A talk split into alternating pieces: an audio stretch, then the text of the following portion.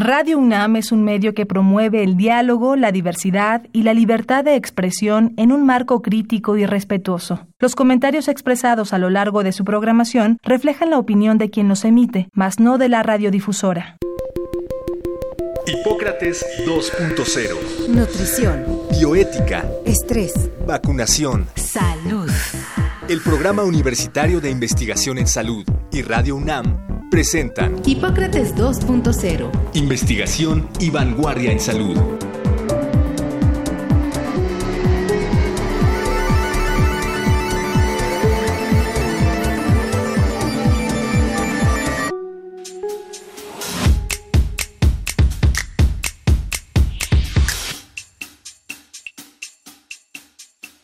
Hola, ¿qué tal? Bienvenidos a Hipócrates 2.0. Yo soy Mauricio Rodríguez. Como cada semana, pues les doy la más cordial bienvenida. Estamos aquí en Radio UNAM. Hoy vamos a platicar sobre las nuevas tecnologías para el diagnóstico y el tratamiento del cáncer de piel. Tuvimos que recurrir a nuestro experto en cáncer de piel, que es eh, Rodrigo Roldán, que pues además de ser dermatólogo, después hizo algo más para subespecializarse en, en cáncer de piel eh, y actualmente pues está encargado de la clínica de oncodermatología que tiene la Facultad de Medicina dentro de las instalaciones del Hospital General de México. Rodrigo, bienvenido. Muchísimas gracias. Al contrario, Mauricio, gracias. Un placer estar siempre aquí con ustedes en Hipócrates 2.0 y un placer platicar contigo y tu auditorio. ¿Cómo bueno, creo que primero hablar un poco de la importancia del cáncer de piel y de, y de pues por qué es importante ir metiendo nuevas tecnologías a, para el diagnóstico y para el tratamiento y cómo sí hay resultados interesantes en esto. Eh, vamos, vamos un poco con el contexto del cáncer de piel y la, la importancia. Sí, el cáncer de piel eh, es un problema de salud pública a nivel mundial. Okay. El cáncer de piel es el cáncer que en las últimas dos décadas más se ha incrementado en todas las poblaciones en todo el mundo. Entonces no es un problema del pelirrojo australiano o del güerito canadiense. Sí. Es un problema que ha incrementado dramáticamente en poblaciones mestizas, Sí. poblaciones con piel más morena, más oscura, incluso en la raza negra. Eh, entonces, justamente la, la importancia que tiene es que pues eso es el cáncer que más se ha incrementado en todo el mundo en las últimas dos décadas. Y hay una variedad en particular de cáncer de piel, que es el melanoma. Afortunadamente sigue siendo la variedad más rara o la menos frecuente de cáncer de piel, pero es probablemente el tumor maligno más agresivo que tiene el cuerpo humano. Es el único tumor en cuyo, en cuyo caso el crecimiento de tan solo un milímetro, uh -huh. el tamaño de una jonjolí en profundidad, ya implica que el pronóstico de sobrevida para ese paciente a los siguientes cinco años sea menor del 50%. Okay. Entonces, este es claramente un padecimiento en el que, en, en, cáncer en general, pero este en particular es un padecimiento en el que el diagnóstico temprano u oportuno significa dramáticamente una diferencia entre vida y muerte. Sí, sí, sí. sí. Y eh, no solo entre vida y muerte, sino entre, evidentemente, también costos de tratamiento y calidad de vida. ¿no? Sí. Eh, que es una parte en la que también justamente la tecnología nos ha empezado a ayudar muchísimo. ¿no? Sí, habitualmente el cáncer de piel, eh, se, porque además hay otros cánceres de piel, ¿no? El, digo, el melanoma es el peor, pero antes hay otros o van evolucionando hacia melanoma o el melanoma es melanoma y... No, el, el melanoma es melanoma, sí hay otras variedades de cáncer de piel, el carcinoma vasolar, el carcinoma epidermoide, estos otros dos son mucho más frecuentes, sí. pero son bastante menos, menos agresivos. Uh -huh. Eso no quiere decir que, que no se beneficien de diagnóstico temprano, evidentemente entre más temprano podemos reconocer un cáncer y tratarlo adecuadamente, implica mejor calidad de vida para el paciente, sí. mejor pronóstico y menor costo de tratamiento. Sí, que, que ahí está el, digamos que el beneficio, el beneficio principal, no, no nada más andan buscando ese que es el más raro, que es el melanoma, sino todos los otros, porque pueden traer problemas importantes para el, para el paciente y la, toda la, la atención. Habitualmente el diagnóstico de, del cáncer de la piel se hace por además de una sospecha de que algo ves, digo, el paciente llega y dice, estoy viendo algo diferente o algo raro, o alguien le vea a su familiar algo. el diagnóstico de cáncer de piel casi me atrevería a decir que no lo hacemos los dermatólogos. Ok. Eh, incluso está escrito en la literatura que aproximadamente más del 50% de los casos los detecta el paciente o efectivamente su pareja o su cónyuge o, Sí. o un familiar cercano que le nota algo que es raro o diferente o que, ¿no? Sí, alguna vez leí que, que, que si un estudio en serio, así con, con datos científicos bien, bien planteados, que, que la gente que vive sola tiene eh, de pronto riesgos muchísimo más altos de algunas enfermedades que habitualmente las detecta la pareja, ¿no? Sí. Como este de, oye, Y- y- ya te salió un lunar en la espalda, este, o, En- o- o esto no lo tenías, o te está, ¿sí? Justamente, por ejemplo, en melanoma está súper claro que eh, las mujeres acuden más pronto que el hombre. O sea, el melanoma suele detectarse en etapas más temprano en mujeres que en los varones. Y entre los varones hay claras diferencias de la etapa en la que se diagnostica si el varón está casado o está divorciado o vive solo. ¿Así? Sí. este, evidentemente la, la pareja suele ser sin duda un, un acompañante y un quien detecta el- los primeros signos de alarma. Sí. Este, y digo, los varones en general, también diría ese es todo un tema, ¿no? O sea, la, la piel es concebida como, como un órgano general como de poca importancia, diría, incluso dentro de la medicina, ¿no? O sea, tú dices, soy dermatólogo y te dicen, ah, tú ves granos y ronchas. Pues, Sí, no, sí, hombre, no. dentro de otras cosas, pero, Sí. pero es, es el órgano más extenso que tiene el cuerpo humano y, y no por eso es menos importante. O sea, digo, tú lo sabes, ¿no? Problemas de salud pública, hoy hablamos de obesidad, de diabetes, de hipertensión, etcétera. Pero de la piel, No, no, no, nunca. no solemos darle mayor importancia. No, y la cultura, pienso en, en algo que alguna vez platicábamos que de, de en los en las escuelas, ¿no? Bueno, pues sí hay bebederos y tal, pero nadie se preocupa de que haya sombra No. en la escuela. No, no, tú no Y- vas a ver hoy día una escuela pública primaria o kinder que tenga un techo o que la maestra le diga al niño, oye, antes de salir al recreo ponte bloqueador solar. O sea, no, No, sucede. O de que no, y no pueden salir porque el índice, El índice de V está arriba de 6, Sí. ¿no? Sí, No, claro, no, o sea, eso no lo vas a ver. Y entonces, el, el regreso a lo del diagnóstico, alguien sospecha, va con el médico o con el dermatólogo y habitualmente se hace una revisión ahí En, en el momento. macroscópica y Exacto, con el ojo clínico. Con ¿no? el ojo. La, la- la dermatología también es curioso en ese sentido como especialidad, porque es probablemente la especialidad que más tiempo ha tardado en incorporar justamente auxiliares, dispositivos auxiliares de diagnóstico o tecnología Sí, sí, sí. para mejorar o precisar los diagnósticos. Eh, la escuela o de donde nace la dermatología, que es mayoritariamente de la escuela francesa, pues justamente eh, en la época en la que nace lo que se creía es que el médico, el dermatólogo, lo único que necesitaba era un buen ojo clínico, mucha experiencia y haber visto miles de millones de pacientes para poder saber exactamente lo que tenía el paciente. Y luz, una lámpara que ilumine y ya. Exacto, unos buenos lentes, una lámpara que ilumine y poca cosa más. Eh, entonces tardamos muchísimos años antes de empezar a pensar que, que podíamos hacer las cosas mejor, ¿no? O sea, tú no irías hoy a un cardiólogo que no utilice un estetoscopio para escultarte los ruidos cardíacos o un oftalmólogo que no utilice un, oftalmoscopio para verte el- Claro. el, el ojo, Sí, ¿no? sí, Entonces, eh, el tema es que con el dermatólogo, justamente, más bien vas y pues eso, le señalas, él te ve así a simple vista y, y en la mayoría de los casos Ahí queda, está. ahí queda. Pero, por ejemplo, cuando hablamos de detección temprana de cáncer de piel, sabemos que si tú solo te basas en tu ojo clínico, probablemente de cada 10, entre 5 y 7 veces en diagnóstico temprano te vas a equivocar. Ok. ¿ok? Eh, el melanoma es el tumor que está ligado a los lunares porque efectivamente cuando nace es indistinguible de un lunar, es idéntico.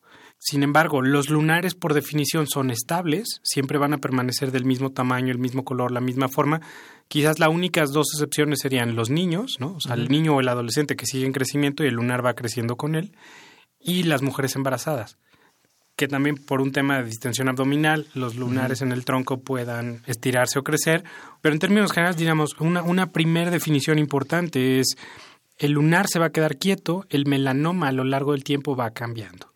Y das- para hacerlo muy simplista, si yo te pongo una foto de Messi y de Hitler en pañales, de, do- de cuando eran bebés, Sí. tú solo vas a ver dos bebés en pañales y es imposible que me digas distinguir el genio futbolista de Sí. la persona que ocasiona la Segunda Guerra Mundial, ¿no? O sea, más o menos pasa así. Pero es claramente importante que si tú pudieras reconocer un malo como Hitler, ¿no? En este caso el melanoma. Sí, ese es el sueño pues, de todos. Exacto, poder reconocerlo cuando está, ¿no? Para que justamente pudieras hacer algo para, Claro. para limitar eso, ¿no? Y eso es en lo que hemos venido incorporando cada vez más tecnología, particularmente una herramienta muy útil, clínica, sencilla, de, de bolsillo, igual análoga, digamos, al estetoscopio para el cardiólogo es el dermatoscopio, que no es más que una lupa de 10 aumentos con un filtro de luz polarizada, una luz especial, etcétera, que nos permite ver justamente colores y estructuras que normalmente no identificamos a simple la- vista. Exacto. En el- con la con luz el ojo- normal y así. nada y el ojo clínico. Ya nada más eso justamente te permite, si lo aprendes a utilizar bien, incrementar tu certeza diagnóstica aproximadamente 15 veces más que si solo te basas en, en el En ojo lo que clínico, alcanzabas a en ver. lo que alcanzabas a Esa- ver. Esa, esa analogía está padre. Entonces, conforme vas inc- incorporando otras tecnologías, pues vas afinando el, el, el diagnóstico. el ¿no? diagnóstico. Y eh, paralelo a eso, eh, diría igual, recientemente, eh, más o menos en la última década, ha habido un boom en dermatología del uso de herramientas o dispositivos de diagnóstico no invasivo. Es decir, sin tener que tomar a una biopsia, sin tener que dejarte una cicatriz y, y, pues, someterte a un procedimiento eh, doloroso y que te va a dejar una secuela irreversible, han venido apareciendo tecnologías que nos permiten visualizar en tiempo real y sin que duela, sin que lastime, sin que deje una cicatriz, eh, las estructuras y las células de Sí. la piel. ¿no? Una de ellas es, por ejemplo, lo, lo, lo que tenemos nosotros, que es un microscopio eh, con focal de reflectancia. El microscopio con focal de reflectancia lo inventó Marvin Minsky más o menos en los años 50, 60 en, en, en MIT, cuando estaban pensando en buscar la manera en que estudiar la, la, la, el nacimiento. Marvin Minsky es como el papá de la inteligencia artificial y Minsky estaba tratando de entender y estudiar las sinapsis neuronales. Entonces, a partir de eso empezó Quería a desarrollar ver. la tecnología del microscopio confocal. Eventualmente se dio cuenta que el confocal no le servía para ver las sinapsis neuronales y que necesitaba otras cosas. Y la tecnología se quedó, digamos, como En el- almacenada en- y guardada en, la bodega. ¿no? Allá en el desván, le, le- incluso sus administradores, ay doctor, otra vez va a dejar este aparato tan caro que nos costó. Eh, en los años 80, un dermatólogo español, el doctor Salvador González, eh, estaba haciendo su postdoctorado. El Salvador es experto en temas de fotobiología. Y estando haciendo su postdoctorado en Harvard, eh, alguien le habló del microscopio confocal y se le ocurrió decir, bueno, a lo mejor no sirvió para ver las neuronas, pero resulta que nos sirve para ver la piel. Y efectivamente, Salvador fue el primero, a- más o menos a principios, mediados de los ochentas, que empezó a usar el microscopio confocal para ver la piel. Y lo que descubrió es que es un instrumento que nos permite hacer una especie de biopsia virtual, ¿no? Sí. Entonces podemos ver diferentes capas de la piel Desde afuera. desde, desde afuera hacia adentro hasta aproximadamente un límite de 200 micras, las estructuras, y que eso que él veía en el confocal era análogo Sí. a lo que ve el patólogo en la biopsia. Sí, es corre- decir, correlaciona ¿no? con lo correlaciona que- perfectamente. Entonces, a partir de eso empezó a haber un boom. Se quedaron sin de- biopsias los patólogos. no, no hemos, no hemos llegado, no hemos llegado a eso y evidentemente el, el confocal no sustituye una biopsia, pero sí sin duda nos ayuda justamente a lesiones que tienen pocos criterios de malignidad, nos permite justamente delimitar perfectamente los márgenes prequirúrgicos eh, o la extensión del tumor, tanto Claro. a lo ancho como en profundidad, nos permite justamente evaluar respuestas a tratamientos no quirúrgicos, ¿no? O sea, hay algunas variedades de quimioterapia tópica que se pueden utilizar y puedes justamente evaluar la respuesta que tuvo el paciente a con ese eso ahí. tratamiento. Claro, claro, claro. Y el y este lo que es es que echa unas luces especiales y tiene un par de lentes especiales y unos filtros y entonces ven cada uno una cosa y lo integra a una A una, a una imagen, es una especie como exacto, como de ultrasonido o radiografía, ¿no? Sí. Este, igual las imágenes son monocromáticas, es decir, blanco y negro, este, pero vemos perfectamente bien las estructuras y nos permite justamente delimitar muy bien si la lesión es buena o es mala, eh, si respondió o no respondió al tratamiento, delimitar la extensión que tiene. Tiene que ver, etcétera, la, la, la derma en general y, y- y la detección temprana tiene que ver con la imagen, con ver las cosas, con Sí, ver la el- piel. el- Somos este boom- morfólogos, exacto. Sí, nos, nos- pero- igual que el patólogo, nos vemos, nos dedicamos a ver a formas, ver, ¿no? A ver Exacto, formas, a ver ¿no? formas. Pero pienso en este boom de la, de la facilidad para hacer imágenes, ¿no? Ahora, antes había que tener una cámara y cargarla con una película y saberle a eso. Luego ya se hicieron digitales las cámaras, pero igual había que cargar una cámara por separado. Pero ahora todo, todos lados hay cámaras, de los, todos los celulares prácticamente tienen cámaras, casi todo el mundo trae un celular. Eh, hay camaritas eh, hasta en las teles ya, en los videojuegos, en las eh, algunos refrigeradores traen ya una camarita para ver cosas. Este, ¿Eso a ustedes les ha, ha repercutido en algo? En que de pronto sirvan para, no sé, pienso de pronto en inteligencia artificial en la que yo meta 100 fotos mías y un aparato de reconocimiento facial o qué sé yo me diga, mira, este lunar te salió en tal fecha. Eh, No sé, eso es Eh, ¿verdad? Eso ya eh, está. Exactamente hacia allá vamos. Hacia allá va. Es decir, la inteligencia artificial hoy día ya sabemos que es muy útil en ese sentido. Hay varios estudios eh, donde lo que han hecho es programar algoritmos ¿no? en unas computadoras a las que les vacían miles de millones de imágenes eh, de cáncer de piel y el, um, la inteligencia artificial en esta máquina o en esta computadora permite eh, precisar o afinar el diagnóstico a veces igual y en algunos casos lo ha hecho incluso mejor Sí. que los expertos, ¿no? Entonces todo parece indicar que efectivamente hacia allá vamos. Ahora, hay que entender que finalmente esto todavía otra vez sigue relativamente en pañales, ¿no? Sí. O sea, no hay al día de hoy todavía un dispositivo que haga mejor el trabajo que el médico, ¿no? Eh, porque aunque así fuese, ¿no? Aunque la máquina fuese más precisa que yo en hacer el diagnóstico, la máquina no te va a acompañar en el sentimiento, no te va a dar una No, no, no, noticia, lo o sea, demás, ¿no? toda la parte está humana que no podemos perder de vista de la, de la Y medicina. Integrar una cantidad de información que a veces no la percibe la máquina. Exacto. Y, y por otro lado, ah, justamente, por ejemplo, me- me- estoy recordando ahorita lo que me decías del, todo el mundo tiene ya un teléfono celular portátil donde lleva una camarita. Han surgido una diversidad de aplicaciones que te permiten justamente a ti registrando tus lesiones y tienen incorporados algoritmos que en principio te señalarían o te orientarían para decir si la lesión es buena o es mala. Otra vez, finalmente las, la, diría, el concepto, la idea es muy buena. Los algoritmos hasta ahora diseñados han demostrado en, en todas las aplicaciones de dispositivos móviles han demostrado que no son superiores a un experto, ¿no? Alguien entrenado en la detección temprana de cáncer de piel.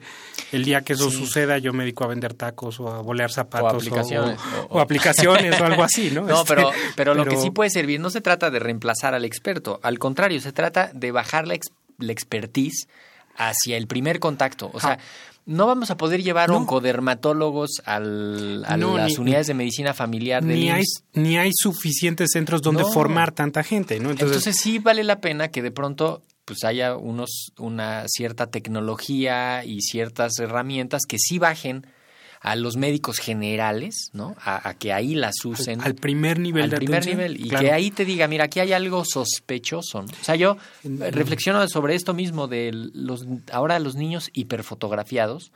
eh, de pronto, ahorita ya un, un niño niña de 15 años, yo creo que tiene fotos de todos los días de su vida, ¿eh?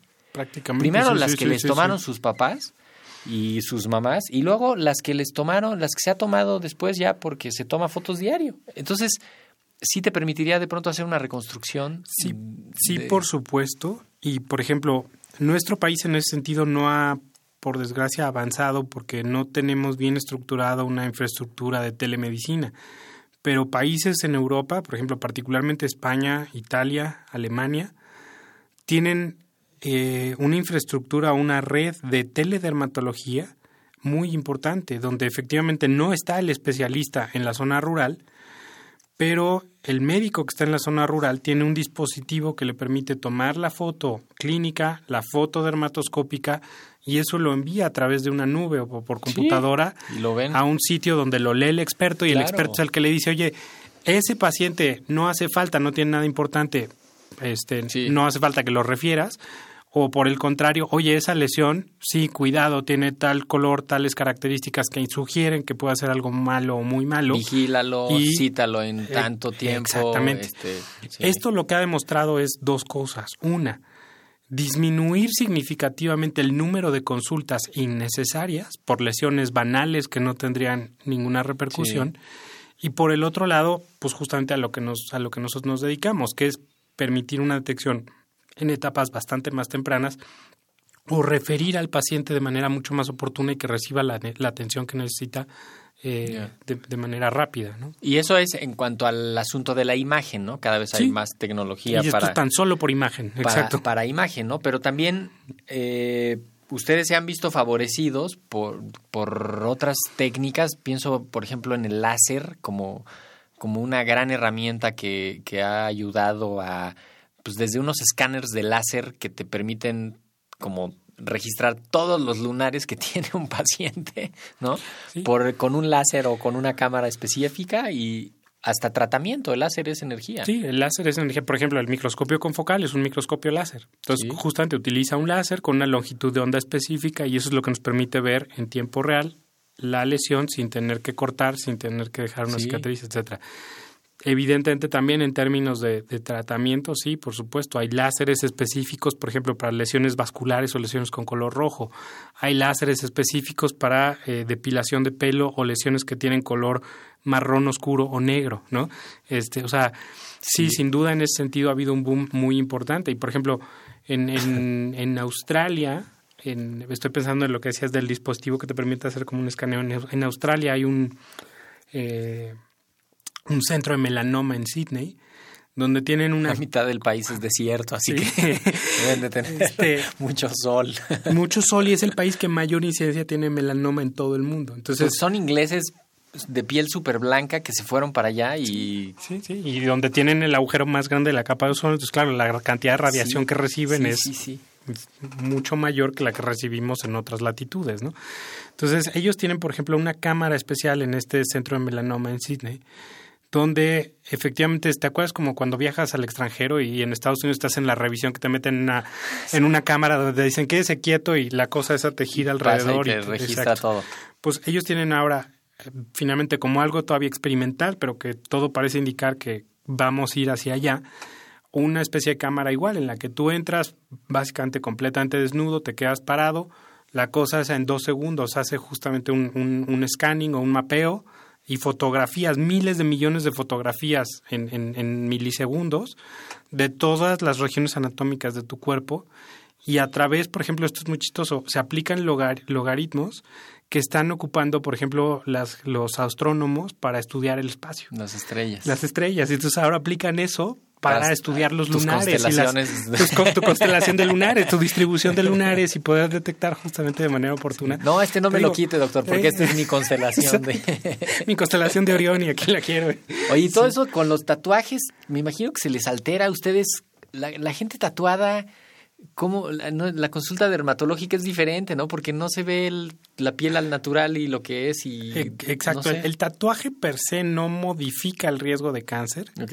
pero sí evidentemente a nosotros nos dificulta o El ahora sí literalmente nos oscurece claro. el poder el poder identificar la lesión de manera temprana.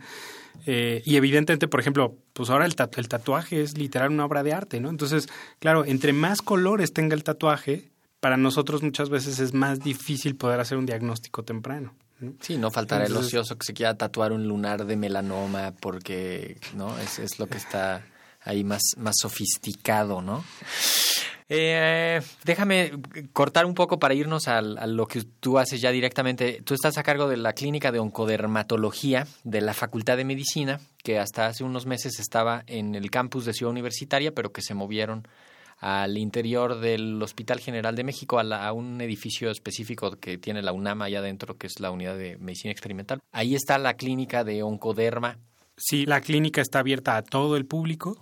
Y la clínica está justamente centrada o enfocada a la prevención, el diagnóstico temprano y el tratamiento integral del cáncer de piel. ¿no? Ok. Eh, entonces, prevención, es decir, a lo mejor tú ya tuviste, ya te operamos, ya te lo quitamos, lo que queremos es que no vuelvas a hacer otro cáncer de piel. ¿no?